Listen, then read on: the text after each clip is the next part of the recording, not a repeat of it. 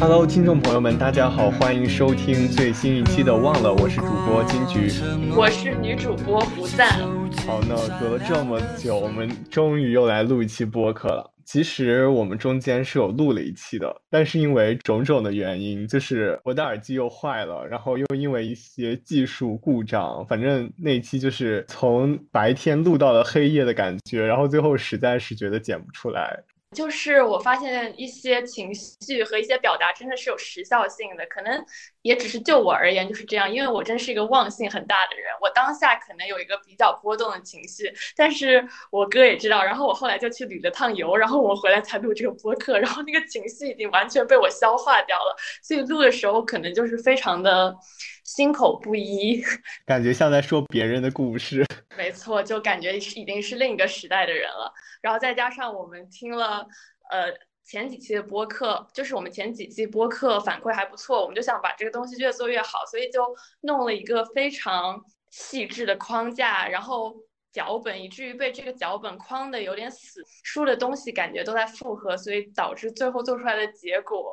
两个人都不太满意。然后那期播客录完之后，我们也消沉了很长一段时间，觉得找不到一种录录播客的方式了。是的，开始自我怀疑。就以前真的就是夸夸夸打开这个视频，直接就开始录，就直接就一句接一句讲下去了。后来就慢慢的录了几期之后，包袱越来越重，都不知道为什么，就给自己很大的压力，然后导致录出来状态也很差。但也就像女主播说的吧，就是很多灵感真的是当下你要把握住，如果你没有把握住，把它。作为内容输出出去或者记录下来，很有可能过一段时间，你那种感觉完全就退散了，就是完全是个很陌生的状态。是的，所以我们就是现在很试图找出前几期那种即兴，然后紧捉灵感、紧握灵感的状态。那就是终于找到了一个让我们两个人都很一拍即合的，然后想聊了很久的一个议题。对，所以这一段时间虽然没有更新，但是我们就是在默默的自我沉淀。我们今天终于聊了一期我们女主播从这个播客创立之时，我们聊的时候就说一定要，就是必备的一个话题。对，就是可能这档播客都还没有成立的时候，我们就已经把这个标题写入我们的列表了。是的，然后当时可能只是嗯，对于。就我们的主题就是关于讨好型人格，当时可能就是女主播刚觉醒的时候，觉得自己是一个讨好型的人格，然后慢慢的讨好型人格这个概念就越来越火，就是感觉每个人都在讨好，然后我就我就真的有一些迷思，就是每个人都在讨好，那到底谁活得那么舒服和自洽？就是每个人都在内耗，然后我就很疑惑。加上这段时间，我们真的也是在大学里经历了形形色色的人类，然后有了一些新的感悟，就是一些情绪也是更上一层楼吧。然后这个话题就赶紧拿出来跟大家聊一聊。是这样的，就是这个话题于我而言也是，可能以前它只是一个小的比较火爆的议题，然后我经常从别人的口中听到，但是就是不知道为什么最近一段期间，它就变成了一个日日夜夜夜夜日日周而复始，我都在想，然后我就是从没有想过它会演化成我人生中如如此重大的一个议题的这样一个东西，在我身边很多人身上，它也。呃，根深蒂固的可能存在着，但他们对其不为所知。还有一些人已经发现了这个概念存在，但然后他们已经快结束了对他的一个斗争。所以我们今天就想把讨好型人格掰开揉碎讲一讲。对，其实我对于这个表述还是有一些怀疑在的，就是嗯，在我没有接触到一些心理学的东西之前，我就感觉我不会把一个人。呃，分为怎么样的？就所谓的型人格，什么什么叉叉型人格，就是我只会觉得别人做了一个行为，哦，他在讨好，然后在某个社交场合，他感到有一点紧张和内向。当这个叉叉型人格这概念特别火之后，你就像之前那个 MBTI 十六型人格，然后大家互联网上就兴起一股浪潮，就是 I 人和 E 人，包括其他的字母的类型的区别。然后又说到什么讨好型人格、自恋型人格，不知道你对这个叉叉型人格有没有一些看法？哎，我对于这个型人格这个概念其实是很困惑的，因为我总觉得就是人格分裂，人格分裂就是感觉人格好像只是你的一个很片面化的一面东西，但是我觉得讨好这个东西，它就是贯穿始终、根深蒂。好的，女主播终于找到自己的 答案，一以贯之的东西。所以，所以你对于这个型人格有什么看法？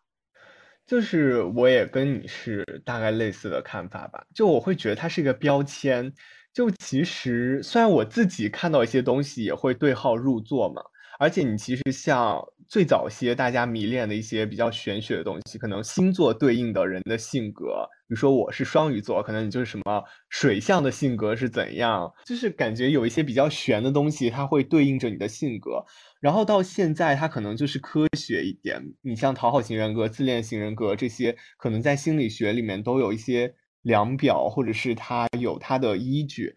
嗯，像十六型人格，它那个模型也有一定的依据吧。但是我就会觉得说，大家好像太急于把自己归到一个类型的人格中，就是想找到一个寄托去定义自己，嗯，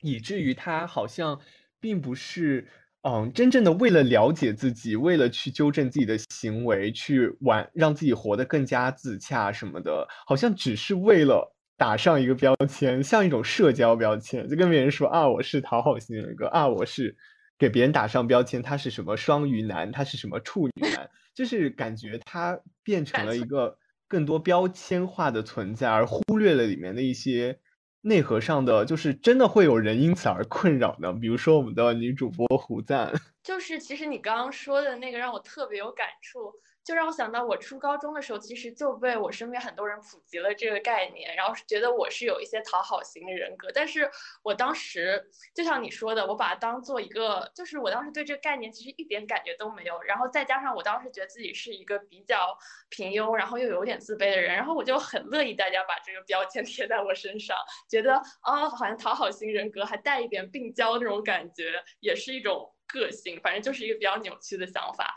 也有可能是这个起因，我把这个标签贴多了，然后我就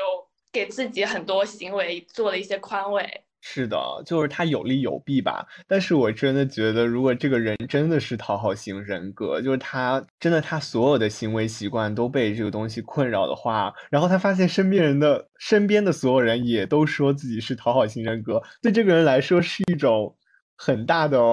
就是我觉得挺难过的，就是他好不容易找到了一个东西，能解释他对这个世界的一些困惑，能让自己自洽和宽慰一些。但后来发现这个东西是如此的廉价，每个人都可以随口一提，我什么讨好型人格，我社恐，或者说我抑郁了，就是他会消解这个词本身的分量，以及这种表达对呃某一类人群的重要的意义吧。没错，我就你这个就让我想到之前童漠男他脱口秀里面讲，你有记得吗？他有聊到讨好人这个议题，说世界的人都可以随口一说自己是讨好型人格，但是奇怪的是，这个世界上没有一个人觉得自己被讨好了。对，哇，确实就是像我刚开头讲的那种迷思，就是每个人都说自己是讨好型人格，那到底谁在自洽呢？这其实是一个很让人困惑的东西。嗯，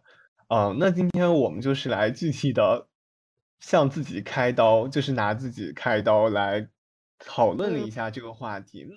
女主播从最开始，嗯，就是认识到它是一个标签被普及这个概念，到最后真的被这件事困扰，你是什么时候开始意识到的呢？或者说你什么时候感觉到自己有哪些具体的讨好的症状？嗯，我觉得这个故事开始很大起因就是你。我啊，就是你让我意识到我是一个 people pleaser 啊，我我我有点印象，你接着说。对，觉得你应该知道我想说哪件事，就是那一次，那次我哥来上海找我，然后当时其实我觉得是一个挺与众不同体验，因为呃，反正他那次来上海跟我聊挺多，就是比较走心的话题，然后我发。发现我当时也发现，就是跟我以前朋友聊天的感觉都不同，就是一种很，就是发现人与人之间还可以这样聊天，是一种非常真诚的感受。就是我们很真诚聊一些近期的烦恼啊，和各种各样困扰我们的事情。然后我当时就觉得，呃，我哥跟我说的一些东西都是比较语重心长，然后是比较真诚的。然后于是就发生了这么一件事情，我带他去浏览上海的景点。我们当时去田子坊，然后。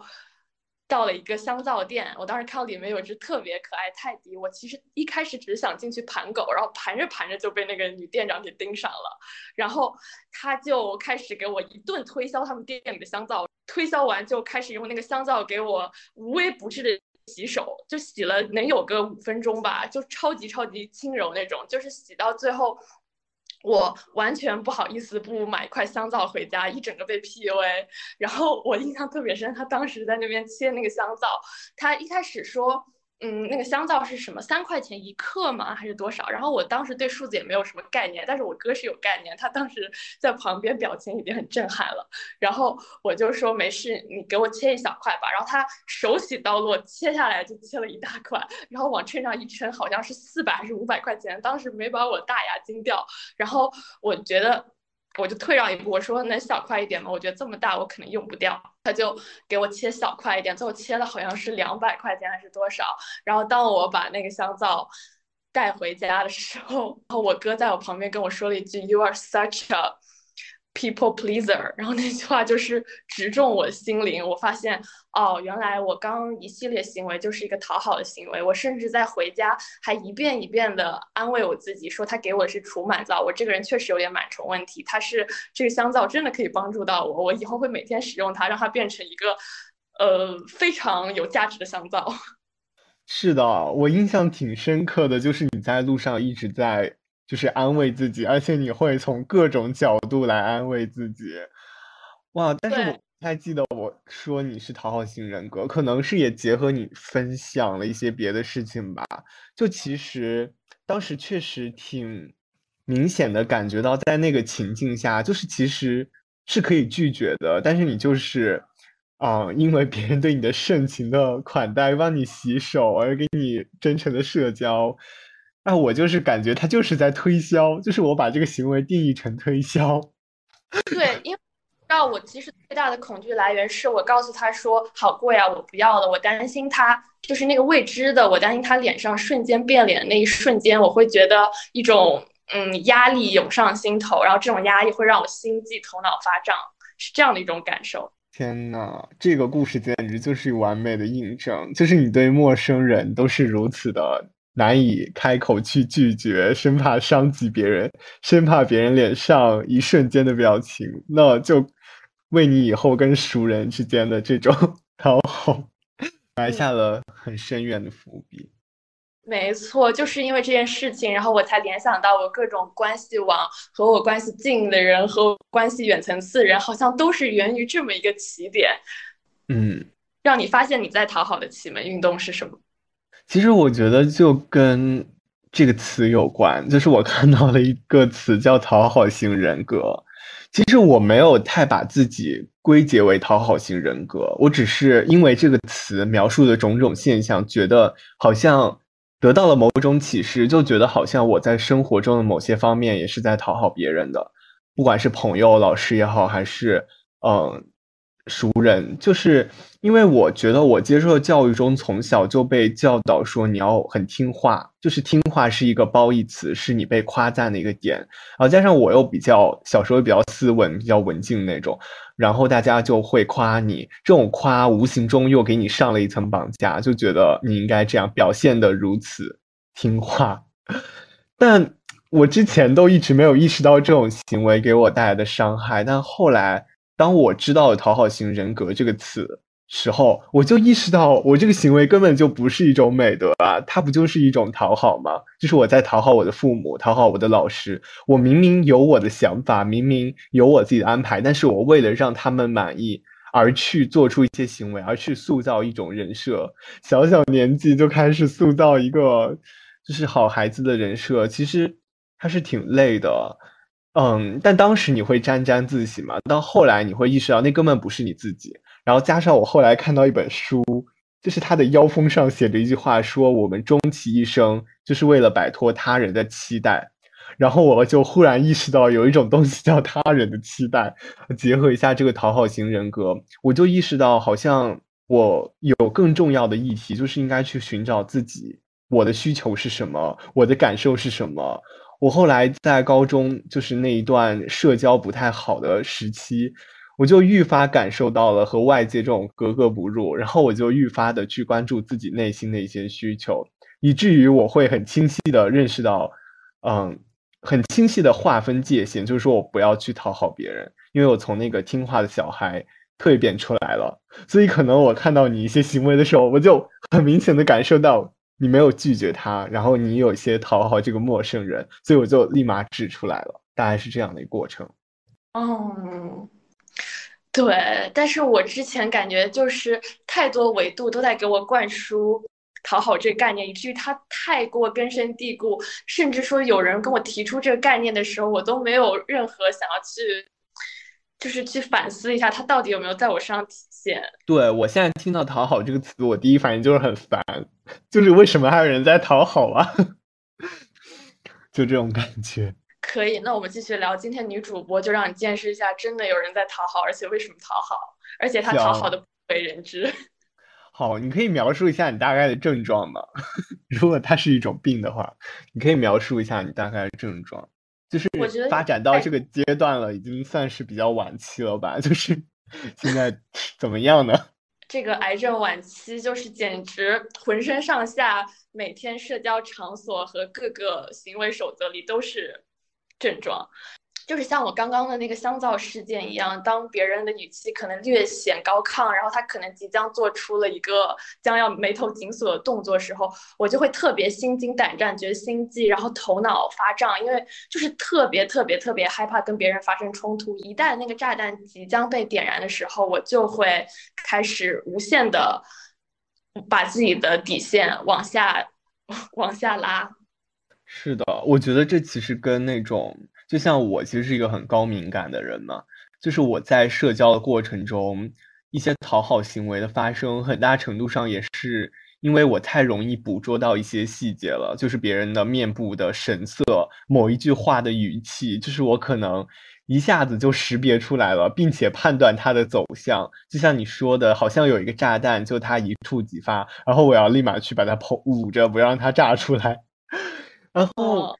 就那种感觉吧，但是我后来其实仔细想，我觉得更多像是我们有一种预期，就是这种预期它其实就心理学上一个特别经典的分辨嘛，就是说它其实是一种 opinion，它并不是一个 fact，就是它是我们预设出来的，我们觉得这个人会忽然因为我们的行为而有了影响。会这个有一个炸弹会炸出来，甚至是一种很滑坡的那种逻辑，就觉得这个东西放在这个滑坡上，哦，它已经滑到这儿了，它一定会滑到最底下，就是我们会往最糟糕那个方向想。就比如说你那个肥皂的事件，可能我预想出来就是你拒绝了他。那个人会立马变脸，并且把你赶出他的店，还会怒斥你，就什么啊，你你不买，为什么还要那啥，在这让我帮你洗手？就感觉他会有这样的一系列的心理变换。但其实事实上，很可能他就是被拒绝惯了，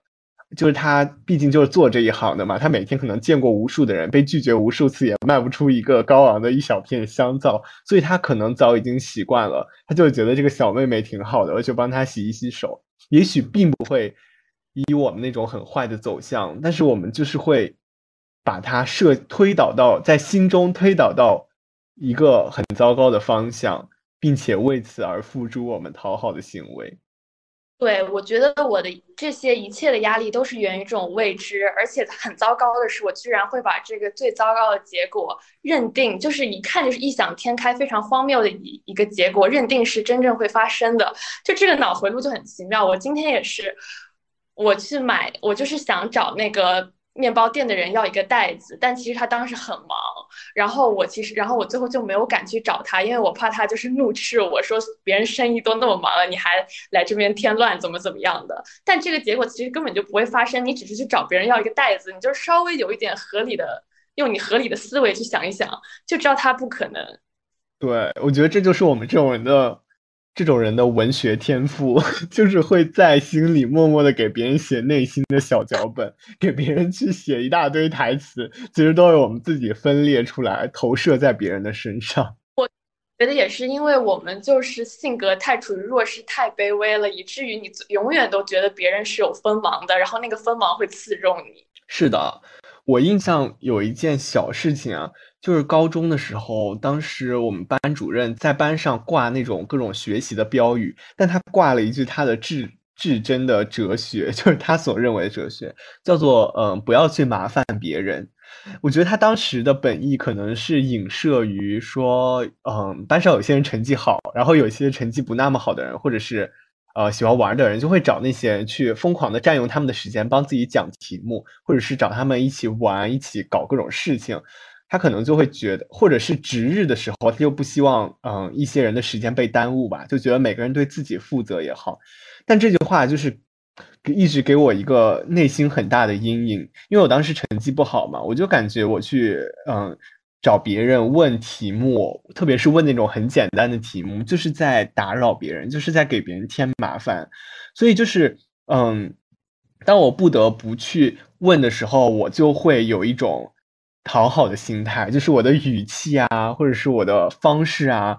嗯，或甚至是，就是我会特别迂折的想要达到我的目的，然后这件事好像就在那段时间形成了我的一个行为的逻辑，就是我干什么事情都会觉得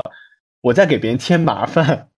所以我要去讨好别人，就像是我预设了我这个行为一定会给别人添这个麻烦，所以我要先把我这个讨好的姿态拿出来，就这种感觉。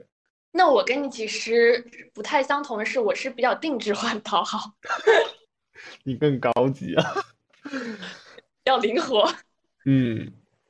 就是我会权衡到对面每一个人他的一个底线在哪里，然后他的是怎样的一个价值体系，然后我应该在这个人面前，在他的底线之上说怎么样的话的一种讨好。天呐，你简直是一个活菩萨！我好想有这样的朋友呀。对，就是我有一段时间比较严重的时候，也是我感觉我就是一个氛围永动机，你知道吗？就是在一个大型的，不是大型吧，就是四到五人的这种，嗯，小型社交场合，我永远在做那个。氛围调控永动机，就是我一直在感受大家的心境，然后把自己，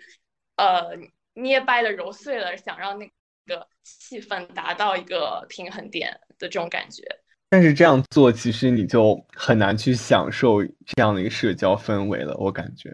是这样的。所以我现在不是越来越哀了，每次有大型的社交，我只觉得头脑发胀，然后就是想尽借口拒绝。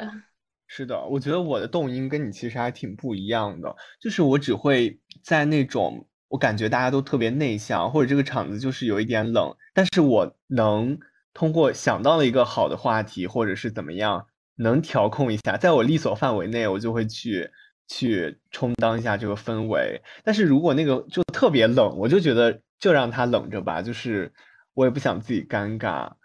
然后就是我会照顾那种。嗯，个别就是跟我关系比较好，但是他在一个陌生的场合比较，嗯，比较尴尬的那种，容易尴尬的那种，因为我会共情他，就是我觉得我不希望在这样一个场合中受到这样对待，或者是嗯融入不进去，所以我就特别希望自己可以充当这样一个角色。但其实，嗯，就是他必然有失去吧，就是你充当这个角色之后。你会牺牲掉很多自己的感受，特别像你这样，就是你会定制每个人呢，不管是真的需要被你照顾的，还是说并不需要你照顾的，你都已经是给他们测定出了一系列的方案。那其实，嗯，就对自己还挺累的。嗯，其实我觉得我也是源于这种共情吧，然后我就是因为我也可能是不想在这个场合受到这样对待，然后我就是会可能想。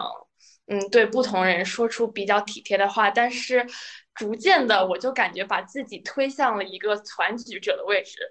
你知道吗？就是逐渐就觉得我是对于这个局的氛围是有责任的。然后我现在就经常在那种大型社交场合变得越来越沉默寡言，因为就像你所说的，你不可能考虑到每个人的价值，可能单纯就两个人他之间价值观和他的底线啊什么就会有很大很大的冲突，所以你有时候说一句话，如果要考量四五个人的视角，你根本就说不出来。所以我现在问题就是我可能变得越来越沉默寡言，什么话都不敢说。对，我觉得你这种很像是一种讨好无力，就是因为本质上，我觉得你的讨好行为还是一种预设出来的嘛，就是你想要讨好别人的需求，但是你设想那个需求并非就是投其所好了。虽然你是很定制化的，但它并不一定就对上了那个点，有的时候它不奏效，可能你还要要换着法子，或者是你会感觉到为什么你没有讨好到，其实这种压力很大，会让你在社交中慢慢就是变得很萎靡。我我也有这样的感觉，所以我后来觉得还是要顺其自然。就是有的人你可以稍微照顾一下，但是他也要通过自己慢慢的适应这个场子嘛。因为如果他自己没有办法有一点点的那种意愿去融入大家，或者是以他自己的方式跟大家有一个很好的连接，那其实你再怎么帮助他，再怎么讨好，其实也没有用。反而会让别人有负担，就别人会有压力，就觉得你为什么要这么拽我的感觉。对，所以我就觉得讨好有一个很大的一个毒害，就是说你会把身边的人脸谱化和片面化，就是你觉得。呃，你身边的人他怎么对待你的，他就怎么对待别人。比如说，这是一个很贱的人，你觉得他在你面前总是犯贱，你就觉得他跟别人面前也会犯贱，但你也会有很正经的朋友，那你就会很怕他们两个待在一起发生冲突。但是其实每个人他都是有这种。比较流动的性格，他可能一个一直在你面前犯贱的人，他遇到一个正经的人，也能感受到这种氛围，然后表现出自己较为正经的一面。所以我每次看到别人就是在社交中展现出那种跟我社交氛围里不同于我的那一面的时候，我就会觉得非常的震撼，就是有一种妈妈觉得孩子永远不会打扫卫生，但是发现他第一次洗碗的妈碗洗的那么干净的一种母职感。哦，我其实挺有感触的。就我觉得这个本质上会不会是一种自恋呀？或者说就是把自己的评价标准投射到了别人身上？我其实挺有这个感触的，因为我之前比如说我认识一些新朋友，我就会觉得这个人很好，我就很想快速跟他拉近关系。我就会觉得我真的是极度在讨好别人，就别人跟我也没什么话，我就会想他感兴趣的东西。好比说人家喜欢。足球，我就会去了解足球，甚至陪别人通宵看球赛。然后就是聊什么话题，我也就会去贴合别人感兴趣的点。比如说他喜欢，就我聊到电影这个东西，我只能去聊《速度与激情》。只能聊抖音三分钟看天，然后聊到某个东西，什么好莱坞巨星多么的炫酷，但我真的 I don't care。但是我就是觉得说啊，都是电影嘛，也是我还会安慰自己，就像你一样，就是说哦，我也是可以探讨这部分的东西，也是拓展一下我的视角。但确实是讨这个讨论确实是拓宽了一点外延，但是我到后来都会觉得没有必要。但我又会觉得这是我跟别人社交心甘情愿的，但是，一旦这个开关启动之后，它就有一种不可撤回的感觉。我和别人干什么事情的时候，任何的行为模式，我就会觉得，如果别人没有给出我预期的反应，我就会觉得我是不是哪里说错话了，我是不是哪里做的不对什么的。嗯，但我后来就觉得，比如说。我跟别人一起散步的时候，别人不说话，我就真的特别内耗，然后就想方设法讨好别人，就是说一些别人感兴趣的话题，绞尽脑汁的想话题。但我后来意识到，有些人他散步就是不说话的，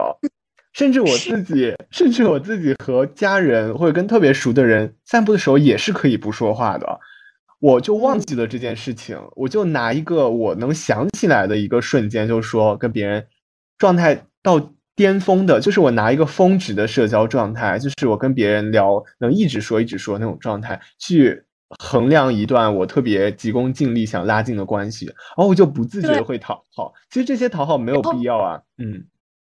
嗯，然后别人可能也觉得很疲惫，没错，就是这样，就是你可能一直在衡量别人的一个评价标准，但你衡量不出来，所以你就开始套用自己的感受和自己的评价标准，但是其实，在人家那里根本就没有那一套。是的。对，就是像之前看的那个传播学的一些书嘛，就是说人与人之间的社交关系，其实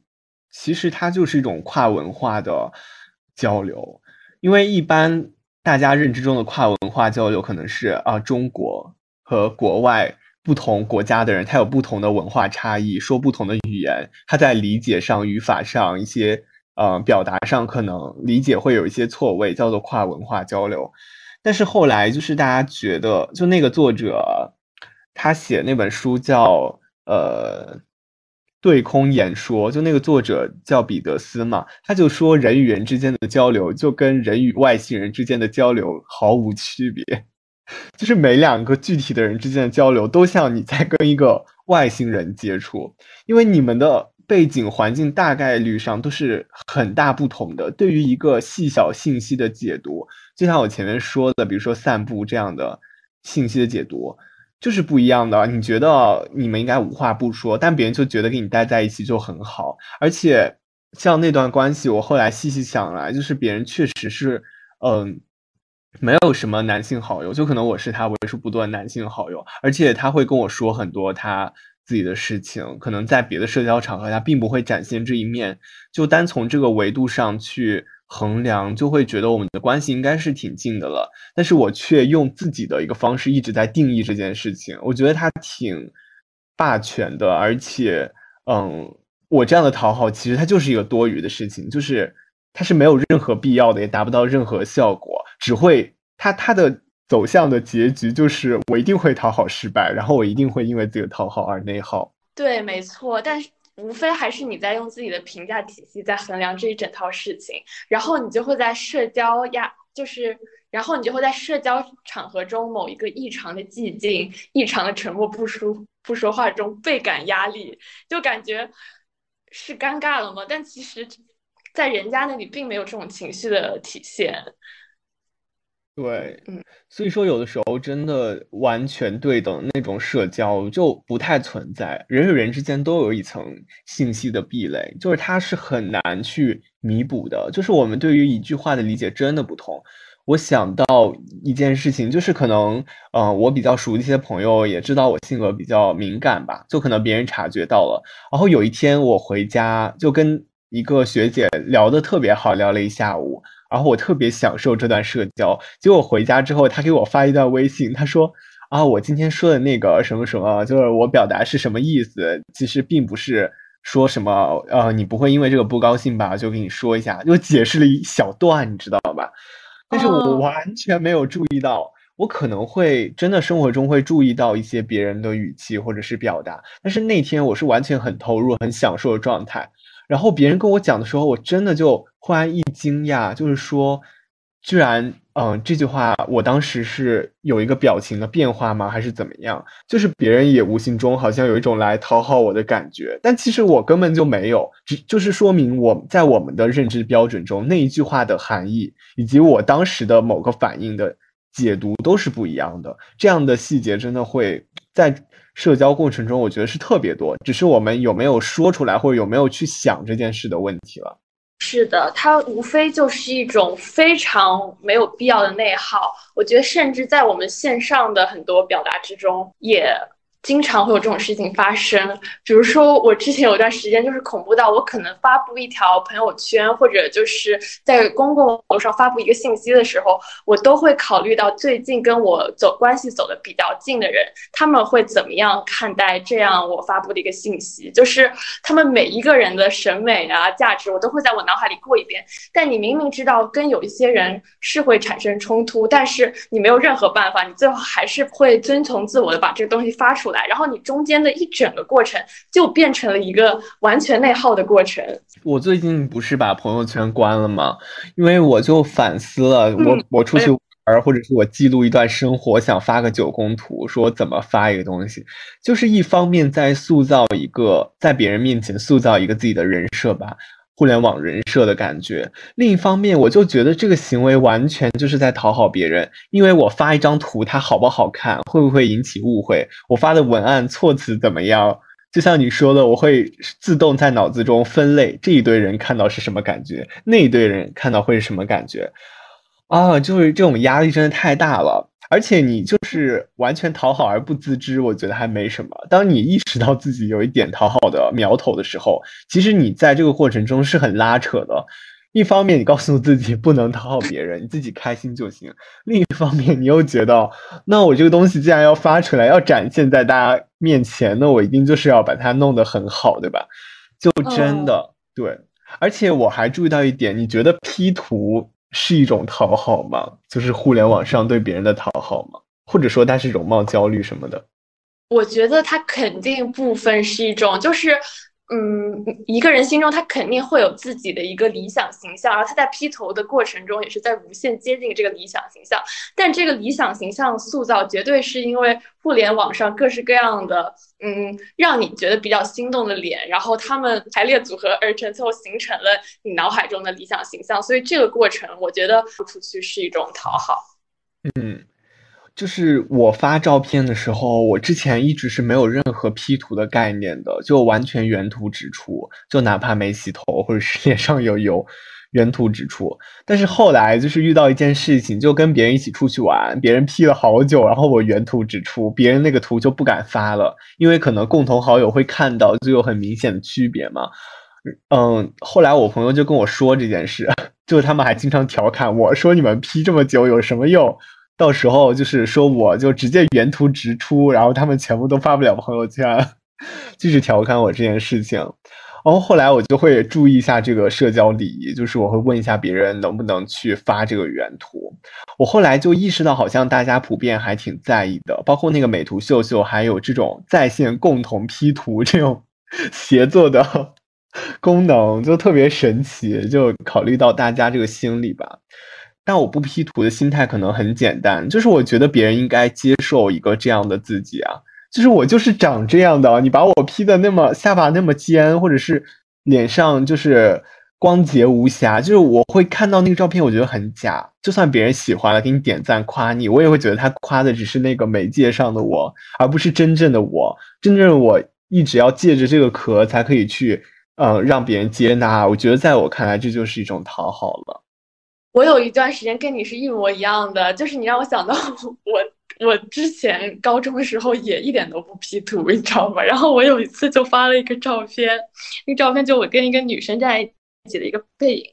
然后她站在我旁边，可能就是显得腿有一点点粗，然后我被她痛骂了一整个晚上。家才发出来怎么怎么样，然后说他本来就很容貌焦虑，然后我这下把他搞得更焦虑怎么样？然后我之后就开始注，开始为自己打造了一整套 P 图礼仪，就是在发朋友圈之前一定要过问身边人意见。但是我觉得这件事可能考量上也有性别的差异吧，就是可能我作为一个男生，平时也不化妆，就是比较随意也能出门，我就会觉得我身边一些朋友他们会去 P 自己的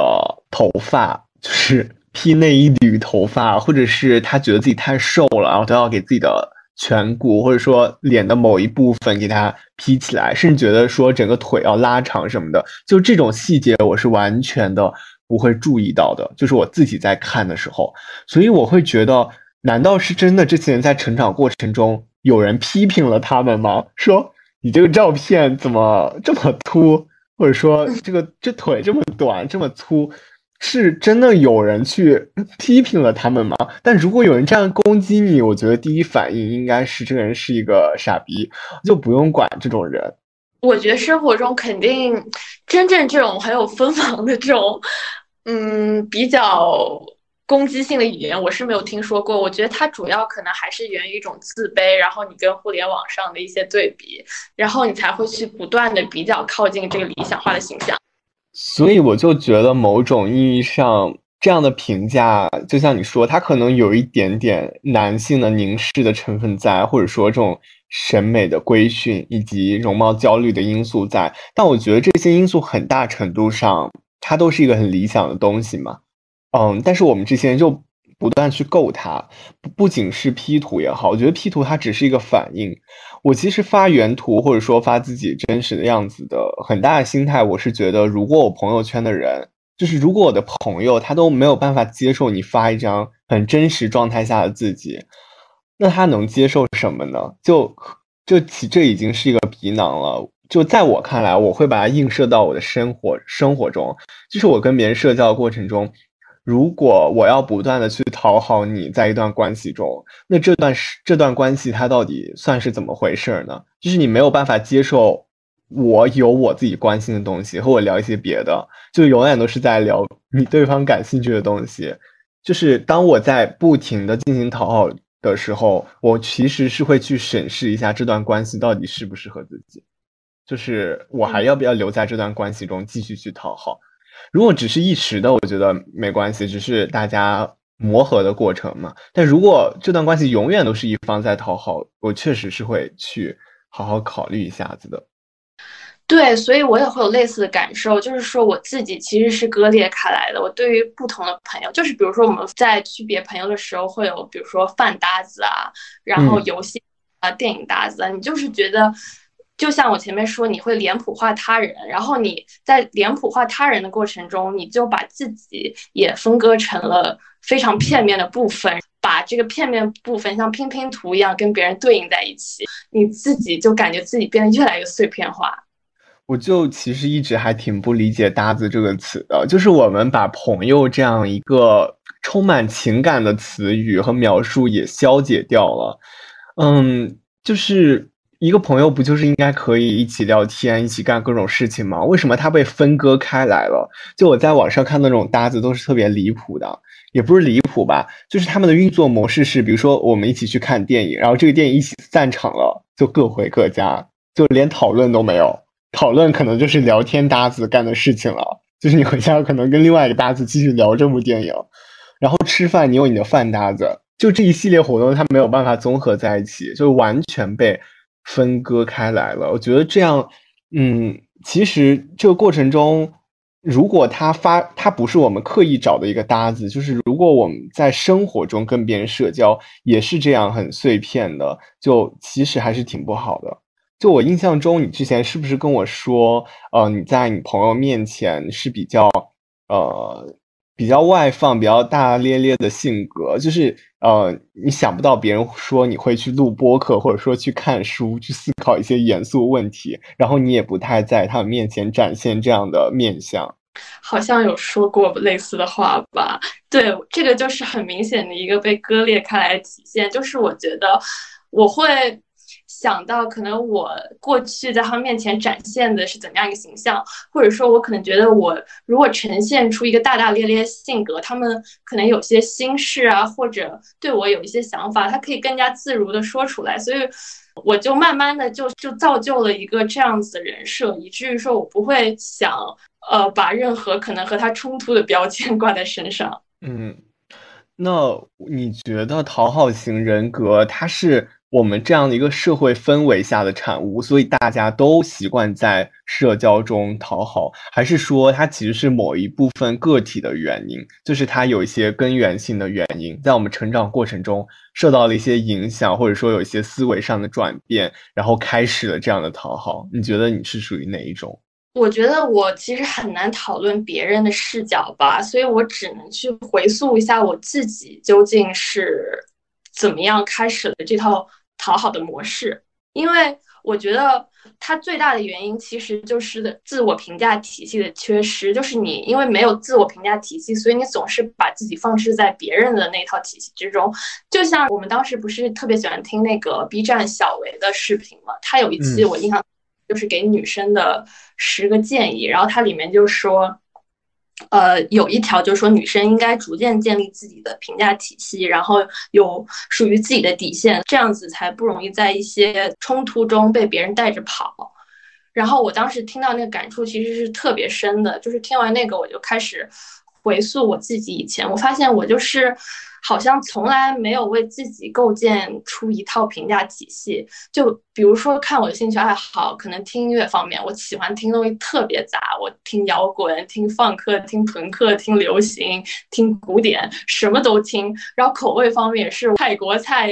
中中式的、川式的、西式的、韩式的、日式的，什么都吃。就是在我评价体系里，我没有特别特别喜欢的东西，从来没有特别特别讨厌的东西。然后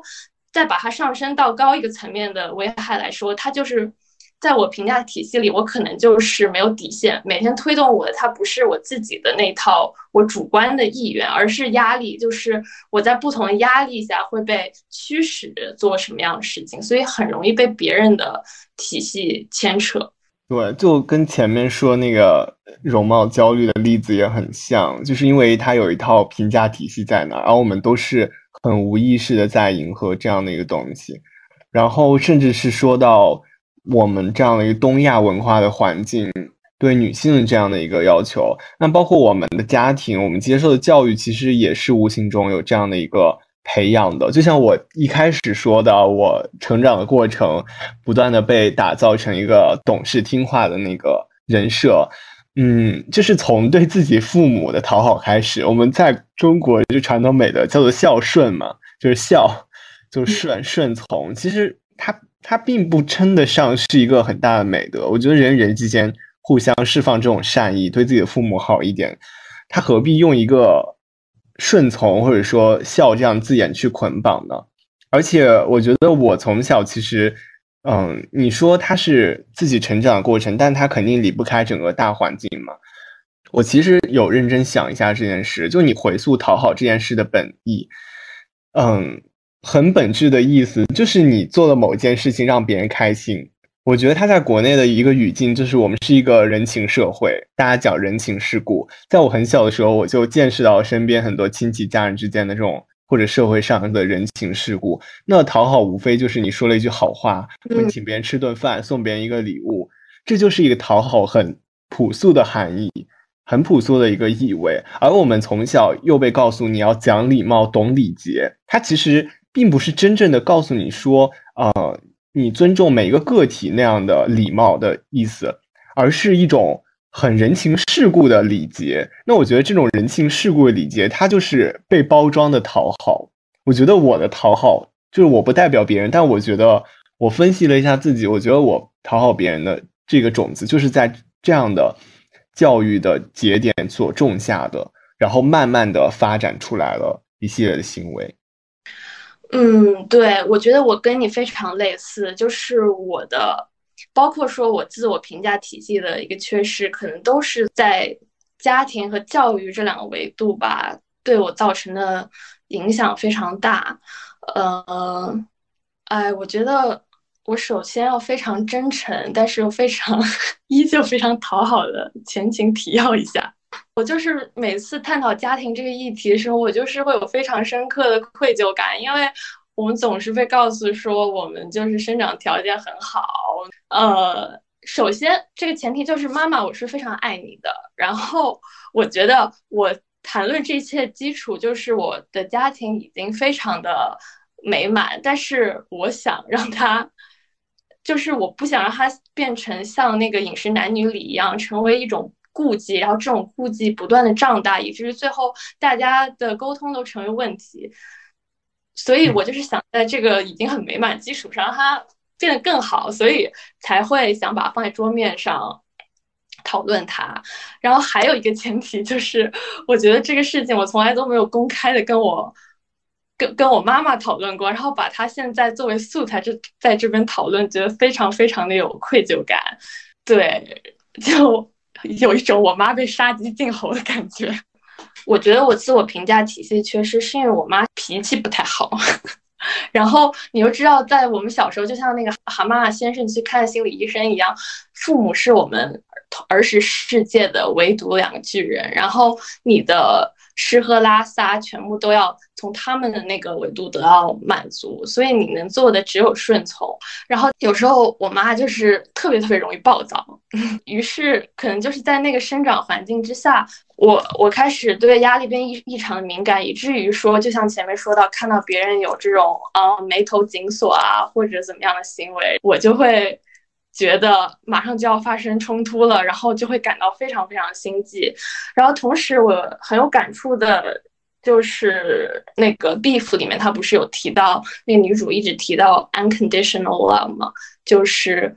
有条件的爱，就是他整部剧其实都在追求一种无条件的爱。但是东亚人一生就是被这种有条件的爱给养育起来的。我们总是说要达到具体的要求，然后比如说像隔壁家孩子一样好，我们才能功利的得到一份相等的爱。然后我还会想到《Lady Bird》里面说，它中间有段很经典独白嘛，那个小女孩跟她妈妈说，哦，她妈妈跟那个小女孩说，如果你变得更好，妈妈会更爱你。然后那个。女孩就跟她妈妈说：“那如果现在就是最好的我自己呢？就是可能大家父母都是这样，为我们构建了一个比较理想化的人设，然后我们于是就在这个理想化的评价体系里一直在呃成长。”其实你这样说，我会特别类似的想到《饮食男女》里面一个饭桌的感觉，就是因为中国人他都会有这样团聚在一起吃饭这种场景嘛，然后不管是小家也是大家庭也好，我就会觉得说大家都会以和为贵，把所有东西都憋在心里，就像那个 Beef 里面到最后说 We are so fucking depressing，就是太压抑了。其实那个饭桌底下是波涛汹涌的。但其实生活中可能有很多的鸡毛蒜皮，就是原生家庭叠加着原生家庭遗留、代代相传遗留的一些小小的缺憾吧。但是我觉得，呃，每个人都有。但是在东亚这种语境下，真的就是他不会摊开来说，都是压抑在内心的，可能有很多冲突。但是你说夫妻吵架都是什么床头吵架床尾和，然后小孩要孝顺父母，他的前提就是。当所有的冲突发生，当所有的混乱都开始无可避免的时候，他可以通过这样一句话，立马停止住这个东西。但他不是停止了这段，不是按上了结束键，而是把他们压抑起来了。就像弗洛伊德说的，那些我们压抑的情感、忽视的感觉，它并没有消失，而是会以另一天以更丑陋的一种面目出现。所以它其实并不是一个很健康的方式，我们都会追求一个所谓的以和为贵，但到最后就造成酿就了很多个体的迷茫和评价标准的缺失。就是当我们呃把这些东西都压抑进去的时候，其实很难受的，它必然是一个很不好的状态。你其实嗯讨好都变成一种本能了。你像我其实也受到这个影响，就是我会。嗯，很规避冲突。对你刚刚说那一点，我也联想自己的原生家庭，就是我很害怕有类似父母吵架这种情形出现。所以当别人有这种吵架的势头，我就会害怕。我甚至因为这件事都没有办法辩论。就其实我还算是有想法的啦，就是我可以跟生活中跟别人争论一件事情，可以吵得很激烈，但我完全不伤感情那种。但是辩论就不行，就是我没有办法站在公开场合和别人。这样，呃，唇枪舌剑，就是对我来说特别困难，我会脑子发懵，就是大脑一片空白。我觉得这就是，嗯，一个文化性的或者说小家庭，其实小家庭也就是东亚文化这种语境的渗透了。嗯，它其实确实，我觉得讨好习惯性的讨好，真的很大程度上是一种压抑的产物。嗯。对，我觉得就是很悲催的是，我此时此刻还在讨好。我现在就是刚刚，我已经把我的视角放置在我妈的视角之中，然后想象她听到这些会有多么的破碎。她肯定会在想说啊，这个录个播客还把孩子给录矫情了，什么什么。然后，哎，怎么说？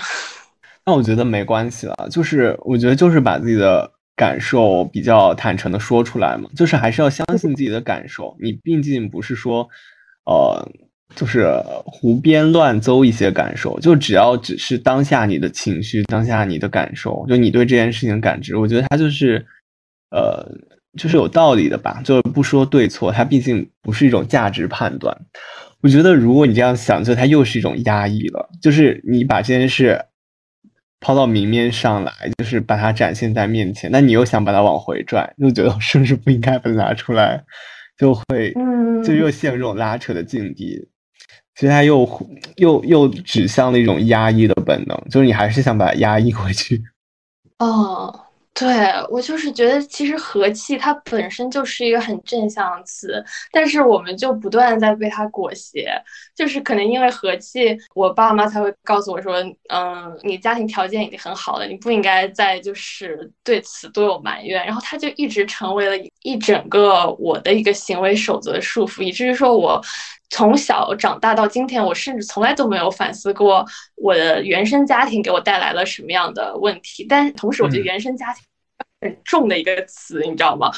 我觉得像我这么一个里条件非常好的一个环境，根本就不可以用这个词。就是因为我就能明显看到很多原生家庭的问题嘛，然后我觉得我的目的，我觉得我的目的也不是要怪罪谁，因为我觉得父母的问题就是他也是，也不是说父母的问题啦，就是说父母的一些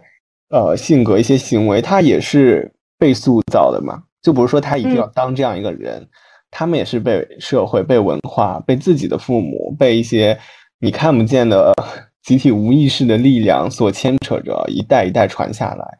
然后这个东西并不是。他们强加给我们的，就像我之前看那个一个社会学家，他写的一个书叫《回归故里》，嗯，他其实就是描述他从一个小地方走出去，成为一个社会学家之后，他很多年都没有回家过，他相当于断亲的一个状态。然后他父亲去世了吧，还是怎么样，他就重新回家了，借着那个机会，然后和自己的一些亲戚打交道，呃，和自己母亲交流什么的，嗯，然后他就有种种反思吧，他中间很。有一句话我就印象很深刻，他说了一句话就是说：“我终于意识到，父亲身上那种我所排斥和厌恶的东西，是社会强加于他的。”就是很简单的一句话，其实就是表达了说，嗯，一个个体的社会化，包括他所处这个阶层，他在这个社会环境中的视角，就是他的心理状态，很大程度上并不是他自己决定的，就是他是被塑造的。所以有的时候。可能我们讨厌的，或者说我们所想要面对的那个所谓原生家庭的问题，它是所有人一起面对的一个问题，就是它应该是大家一起看到的一个文化性的东西，它里面可能有一些缺陷，那应该去解决，应该被修正，但它不应该落到一个个体身上。就是如果我们把它怪罪于自己的父母，那它也是对一个个体的暴力了，因为这也不是他们所能决定的，就不是这样的感觉。对，所以我觉得我归根结底还是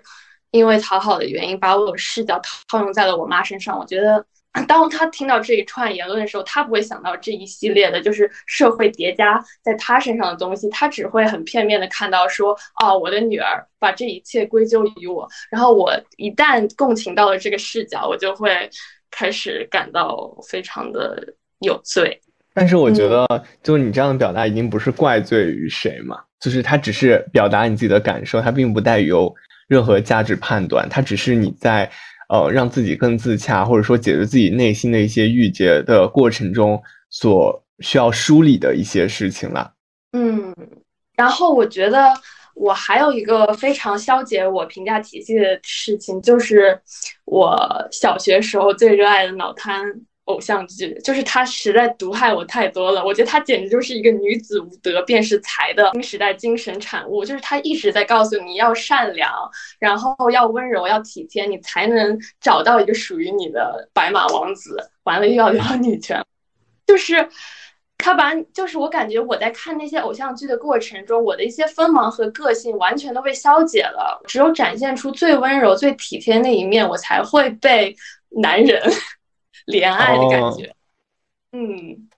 是的，我觉得这就要切换到一个性别话题了。就我觉得它跟社交这件事就会有一点脱节，就是放到性别这个框架中，这种规训真的就无处不在。你说这种偶像剧真的很常见，就一些小说啊，一些包括这种相声啊，一些玩笑啊，就是它长期都是渗透这种父权的色彩在里面的。嗯，把就是像你说的，把女性塑造成一个特别空洞的一个形象，然后不断的在讨好身边的男性，这个一些权力结构，就把这些人的评价看得太重要，别人随便一句话就能让你陷入深深的内耗和自责，让你把你放到一个舆论和道德的风口，就觉得这件事一定是一种暴力，就它一定是一种权力的权力结构的暴力，挺可怕的。嗯，所以我当时。觉得真的很无力，因为我就是觉得这个世界就是在用各个维度，家庭和教育，还有性别，我们可能东亚人维度各个维度在消解个性。对，其实说到这里，我其实会觉得讨好这个概念，它一定是一个很宽泛的概念，就它其实远不像呃讨好型人格里所说的，我们被这个东西所深深困扰，在社交上有一些障碍，或者是怎么样。我觉得它。其实牵扯到很多问题，就像我们说到，可能是一种东亚家庭关系中我们养成的和别人社交中的一种讨好的属性，有可能它是一种性别的要性别的话题，就是我们无形中被一些东西所规训，我们面对这个结构性的暴力，呃，很不情愿或者说不自觉的在顺从一些东西。那其实它其实是可以被拆解成具体的议题的，甚至连讨好这样的动作，它也可以拆解为具体的东西。比如说，有的时候是你过分讨好了。有的时候你就是在释放善意啊，你就是想在某场合照顾一下别人。我觉得它是可以具体讨论的。但当我们把它变成一种标签化，就觉得我是讨好型人格，我没救了，或者说我怎么一直在讨好？我觉得它指向的是一个很不好的方向，就是它一直在指向对自己的怀疑和愧疚。就像你前面说的，不管你讨论到家庭也好，还是朋友也好，就是这个泛化的概念，它在任何场景下，如果我们不对它加以分辨。嗯，把它具体化，觉得它是具体的议题、具体的框架，怎么去解决和面对它？我们只是把这个很大的一个套子讨好套在自己的身上，我觉得真的就是你没有办法，你会感受到那种巨大的愧疚和无力感。就是我这么聊完也有类似感觉吧，就是其实讨好它只是一个。嗯，很狭小、很片面的概念，只是你某个行为的一个体现。它其实背后酝酿的东西更值得你去思考。它可能是，呃，各种外界社会因素的和你个人的。一些主观的经历的一些集合，所以就你一旦被这个套子套拢了，你就是会停止思考。我就觉得哦，我每天讨好人啊，就是只不过是稍微可能谦让别人一点，就是你不能总是在这个概念本身。而且当你只是在这样的一个概念本身上打转的时候，你会觉得这件事毫无出路，因为你干什么事你都觉得自己在讨好。就你会说，那我就是一个讨好型人格了，哇，这是一个多大的烙印啊！就是你永远改不了。我觉得这种感觉是很绝望的。你就像心理学上有一个词叫习得性无助嘛，就是你一遍一遍的怪自己，其实到最后你已经不会归结外部因素了，你觉得就是怪自己，要不是自己没有讨好好，要不是自己讨好太过了，就是你会陷入各种内耗，就是完全把一切东西都压到你的个体。的身上，这不是一个个体能够承受的。就像我们前面讨论的那样，它其实背后有太多的社会文化因素也好，或者说它可以被拆解成各种具体的议题。嗯，哎，但其实你说这个也很启发我，你知道吗？就是，就像你说的，就是我可能一直去讨好之后，然后你可能一直把责任揽到自己身上之后，发现你就直接你就活在了这个体系里，就是你发现怪罪自己永远比怪罪别别人会简单很多，然后你就可以在这个体系里非常非常的顺遂自如，你不需要跟别人发生任何冲突，你只要在最后节点的时候怪罪一下自己，这给自己找一个节点，然后这个事情。就被你麻木的推演过去了。对，它其实就是一种习得性无助嘛。就很多事情，它本质上是一种逃避，就是你是自己慢慢把自己滑向那个境地的。嗯，它变成一种本能之后，就是所谓习惯性的讨好之后，那其实你对很多事情，你本来能做些什么，你是有解决的能力，你是有理智思考的能力的，但是你只是把自己简单的归为。讨好或不讨好，或者说我这个行为就是在讨好，你对这个东西的判断太过于定性了，就它太过于模糊了，你直接就给它扣了一个你不知所云的标签，那最后其实并不利于你去面对各种各样的情境，或者说真的去处理一些你性格的问题，去让自己更自洽，其实它也不太健康。嗯，对，就回到我们前面那个标签嘛，一开始的。讨论说叉叉型人格，就给自己套上这样的标签，我觉得他一定不利于这个人的成长，至少在我看来是这样。对他本来只是一个帮助我们更好认识自己的工具。那我们说了这么多，就是会在生活中发现，就像我们两个经常感觉自己讨好别人了，很内耗什么的，就会互相互诉衷肠。但是当自己遇到的时候，就是安慰别人的时候特别的到位，但自己遇到的时候又特别的 不知所措。那他到底就是有没有这样的办法呢？停止这样一遍一遍的讨好。就最后，我们就来探讨一下，到底有没有可行的方法论？就是说，可以不讨好他，到底可不可以？嗯，唉，孩子讨好老不好，这个。我觉得你的发言权比较大吧，因为我依旧还在摸索和对抗的一个阶段。然后我最近非常 非常气儿的给自己做了一个挑战，就是我之前在泰看到一个演讲，就是一个试胆挑战挑战。那个男男生也很像，就是他很怕遭到别人拒绝，然后他给自己就设立了一百个挑战还是什么，然后就每天可能今天挑战去找一个流浪汉，然后问他借一百块钱，然后 明天去那个麦当劳汉堡问他说可以哦，到甜甜圈店说让他可以用五个不同甜甜圈给他做一个奥运五环吗？类似于这样的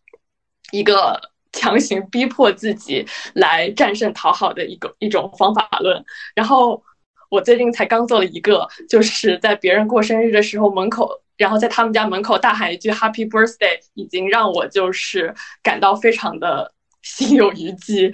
晚上崩溃了很久很久，然后后面就也一直没有进行下去。那这个原理是什么呀？我怎么感觉还是像你在讨好这个过生日的人呢？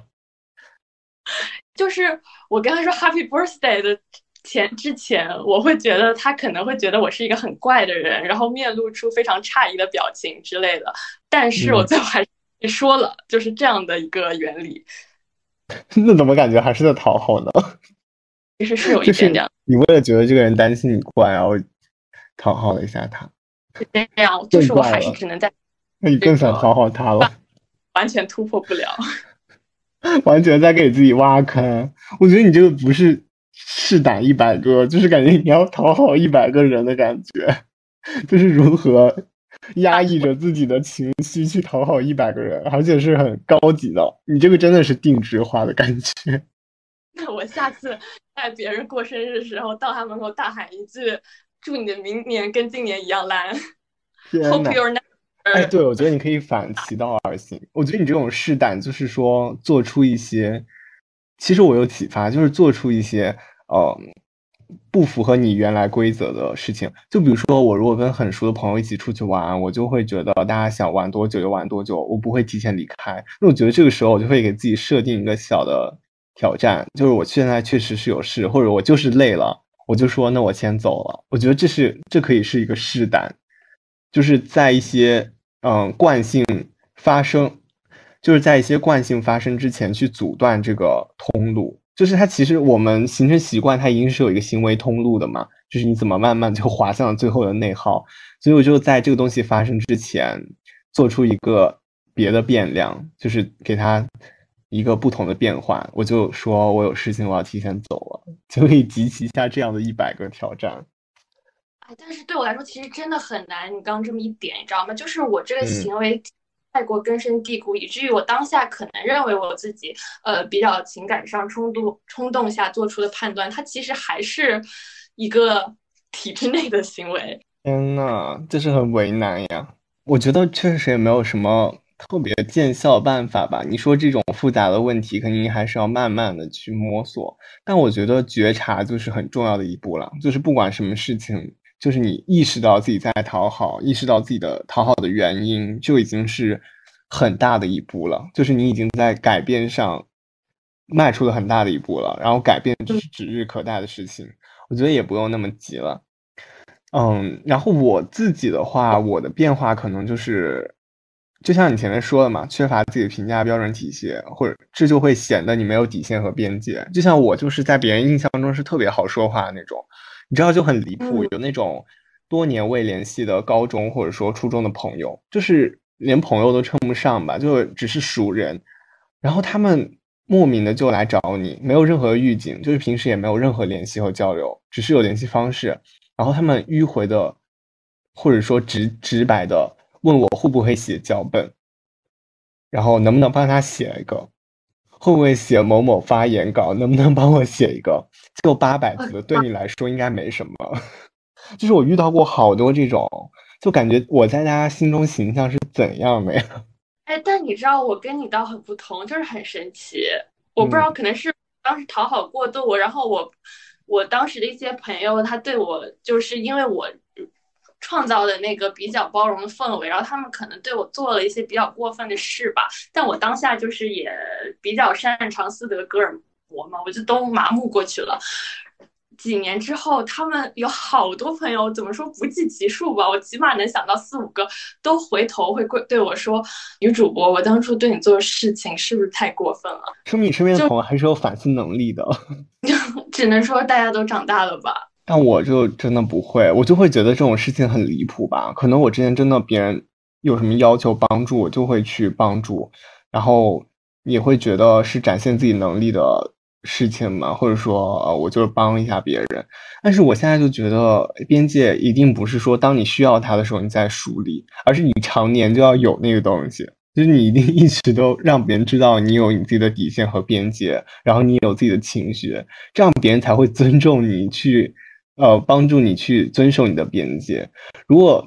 一直都没有去展现出这个东西，然后当你需要的时候，你告诉别人说你要，然后越过这个边界，就感觉好像还挺没有说服力的。呃，就是如果你在当下没有办法很难很好表达自己情绪，然后你再回过头想要做出这种表达的时候，你就会变，就是再加上你还是一个讨好型人格，你就会觉得你这个行为变得异常的突兀和尴尬。但是往往我在当下那个让我非常波动的情境之下，我。我我就是懵逼的，然后我也没有任何的 底线可。然后当我每次去回溯，发现哦，这个事情好像可以触及到我的底线了。然后我好像是对我，甚至每次想要跟某个人去进行冲突的时候，我都不是依靠情绪去支撑，而是觉得我要建立这么一个体系，很理智的说，那我应该去跟他冲突一下，跟他去 battle 一下。天呐，你都丧失那种情绪的本能了，所以就是说，还是要觉察自己的感受了。就是要那个点变成一个炸弹，让就是你想象中他人的炸弹一触即发那种。当初就特别想做一个视频，就是说一个有关爆炸的视频，然后我做了各种各样的脚本，还画了一些动画，然后最后那个视频做了一半，感觉自己炸不出来了，然后就没做完。天呐！其实我觉得这是一个很好的启发了，就是，嗯，你把你预想在别人身上的真实的实践在自己身上，就是你心里就是有一个炸弹。你就像我现在就有一点扣分型社交，就是别人的某个行为，我心里默默给他记上一笔，或者是我就会觉得他好像有一点小跨那个边界的意思了。我就会有一点警惕的，然后他那个分扣的很多，我就会让这个人淡出我的生活，真的直接会这样。因为我觉得，如果如果我不扣这个分，不把它梳理出去，就是我一定会讨好他，就是我对自己很了解，我一定会讨好这个人。嗯，对我现在就是也开始比较有意识进行这种扣分式社交了，就是他可能让我比较很很烦的点，我也会给他画上一笔。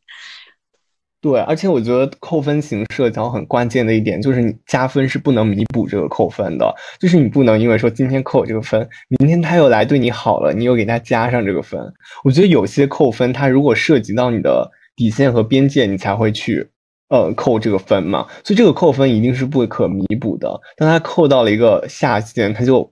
就这个人真的就不行。我觉得这就是我们的评价体系，评价体系的建立从扣分开始。嗯。那我想问一下，你如果当下给他扣分，你会告诉他我刚给你扣了一分吗？还是等他扣？不是我，不是我给你扣零点五分，搞像在干嘛？我觉得我不会，就是我也挺压抑自己的感受的，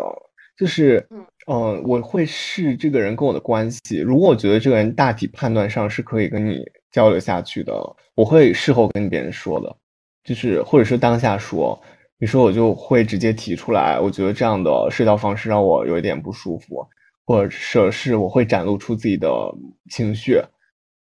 嗯，如果当下不好说出口，我会找一个日后的情境去和别人在某一个档口忽然就顺其自然的聊到啊，我们之前呃说到什么什么，觉得有些误会，或者说怎么样，我会以一种更 peace 的方式去把这件事摊开出来讲，然后看别人的接受程度。我就是没有这种能力，你知道吗？我就是当下永远是闷，但是我日后去说的时候，我永远觉得我无论多么顺遂的把它引出来，它最后都是突兀的，就是这个议题。天呐，但我觉得说慢慢修炼吧，你就想想这个电影电视剧里面这么多呃人物之间有些误会，到最后不也纠结很久吗？然后到最后也摊开出来说，也没有什么后果。如果别人不接受，那。就直接就是就是 踢出去那种感觉。我觉得这个这个心理建设是需要慢慢去那啥的，而且你要在熟人面前先实践，然后这样你才能日后对一些不那么熟的人，或者说甚至是没什么交集的人再去能很好去处理这样的情境。对，其实我觉得我最需要对抗的，无非就是当下的那个瞬间，就是需要对抗当下的那个突兀，以及突兀的情境下别人展露出来那个川剧变脸的那个让我非常精神崩溃的瞬间。哇，这个简直太，因为对我来说，这个瞬间本来它就是一种创伤，在我内心非常痛苦，然后我还要对其做出反应，我觉得，啊，好恐怖。嗯，但是我觉得还是要分清情况吧，就他到底是一个 opinion 还是 fact，就是你到底是预设这个人将会做出这样的表现，还是说他就真的发生了？如果他没有发生，我觉得你可以告诉自己这只是你的预设，因为我之前一开始的时候我也是你这样的心态，然后后来我发现有的人他真的会接受的，就是你想的只是别人很。负面的那啥，就是有时候还是要相信自己的一些比较信得过的朋友，就别人真的会去接纳这件事。就像我之前被朋友莫名的误会嘛，就是他莫名生我气，嗯，我就一段时间都没有提这件事，就是自己消化掉了。然后到后面我就是摊开说，我就说你之前就生我气，让我也很难过，就会这样说。然后我觉得也是给别人一个台阶下，就并不是一种很猛烈的方式，就是说啊，你之前为什么为什么要那样说我那样想我怎么怎么样？就是其实你你你也没法很难说这样的话，然后别人也很难做此反应。那这个交流其实它很难解决这个误会，所以以一种更 peace、更下台阶的方式，其实能帮助你们很好的去进入到那个话题的情境中。是的，我觉得就是真。真的是需要去实践，因为不然的话，你永远会把，就是你永远无法判别是 opinion 还是 fact，你永远都会沉寂在就是 opinion 那个模式里。因为这边你只需要就是沉寂在自己的思绪，你不需要付诸实际行动，所以你就是可以，呃，就算想到最差的结果，对你来说。也不算会是一种挑战，它只不过是你一个已经根深蒂固思维模式里再不过正常的一环而已了。我现在就是对于这种情形非常麻木。对，所以你一定要识别出自己的行为模式，就一定要打破那个通路，然后哪怕是某一次尝试，呃，哪怕是尝试都是好的，哪怕是一个念头都是好的。我觉得慢慢的你就会冲破那一层窗户纸，然后一定能在某一次做到，呃。解决一下这样的情境。当你开始解决第一次，我觉得后面的每一次你都更有，嗯，勇气了，也更有参照了。然后慢慢的、慢慢你就会去打开自己。我觉得是这样的过程。那我们今天其实聊了这么多，不知道女主播对于讨好型人格有没有什么新的想法？呃，我记得你以前给我发过一句话，你知道吗？类似的意思是那些让你情绪很大的那种瞬间，是真正在指引你的。然后我觉得我可能会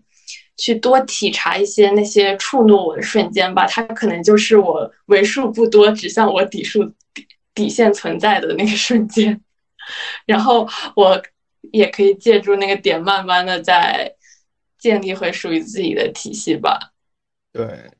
哎，我觉得很好的思路就是把它当做一个议题，而不当做成一种烦恼。就是说，讨好这件事就变成了一个一个议题了。然后在具体的情境中，你去拆分它，去具体的觉察它，就是不要被这个框架所限制住。就像我之前一直在人际关系中受挫，一直觉得被敏感这样的特质所牵绊，但后来我就。觉得，当我把它变成自己成长的一个议题，我就会清晰的时刻意识到，这就是可能是我成长议题中最困难的一个点，就是它就是很难，然后我就不会怪自己了，就是它就像一道数学题一样，它就是最后一大题，我现在的能力还不足以把它做出来，但我知道我一直在具体的每一次情境中在锻炼。因为这个问题没有解决，你一定还会遇到各种各样这样的情境嘛？那这样的情境就像模拟题一样，它就是很好的帮助你提升能力的一个场合。只要你每次做出了一点点改变，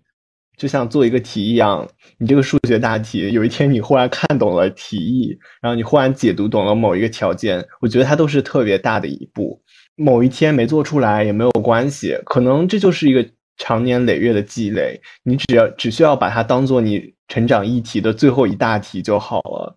嗯，就不会那么责怪自己。这是我的一个小小的经验吧。嗯。那你最后对于就是听了女主播这些嗯悲惨经历，你对于这个有什么新的体悟吗？嗯，我的新的体悟就是讨好真的是一件挺痛苦的事情，而且对它是一块大石头，它不是那么简单，就是说你不要讨好别人，你要爱自己，它没有那么简单。它是一个很复杂的问题。通过我们今天的讨论，它不仅仅是一种在社交关系中把别人的感受放在自己前面，然后有时候忽略自己的感受。我觉得它涉及到很多的动因，很多复杂的因素。所以，如果大家身边有一些朋友，你觉得他是一个讨好型人格也好，或者说别人做出一些讨好的行为也好，就是不要把它当做一个。特别令你排斥的东西，但也不要把它当做一个特别简单的事情。我觉得就是抱着真诚的心与别人交往，嗯，就是像我们这样的心态，其实很容易陷入到内耗中。那如果当我们自己真的在生活中遇到一个人来讨好我，那希望我们可以多给他们一些关怀，去多关注一下他们的需求，让他们意识到自己的感受也很重要，他们有多好，多夸一夸他们。我觉得。当一个讨好的人真的在社交中遇到了一个很尊重他，然后相处得来的人，好像他就会意识到我不必这样，这不是我的必选项。那我觉得一切都会显得更加清晰一点。我们应该对讨好型人格多一些体贴和关怀嘛。然后这个点就是特别特别触及我，因为我觉得我到了大学生活。之后，我的这个讨好型人格就是有一个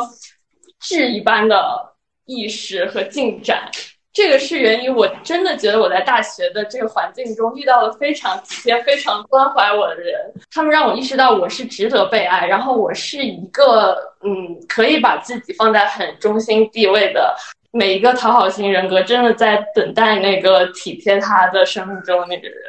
对，所以我觉得就是真的，就是其实你已经迈出很大一步了。就是当你意识到你被这些东西深深困扰的时候，其实已经是你身边的人给你带来的影响，让你意识到你之前是站在这个漩涡当中的。所以我觉得就是特别好一步。好，那大家有什么样的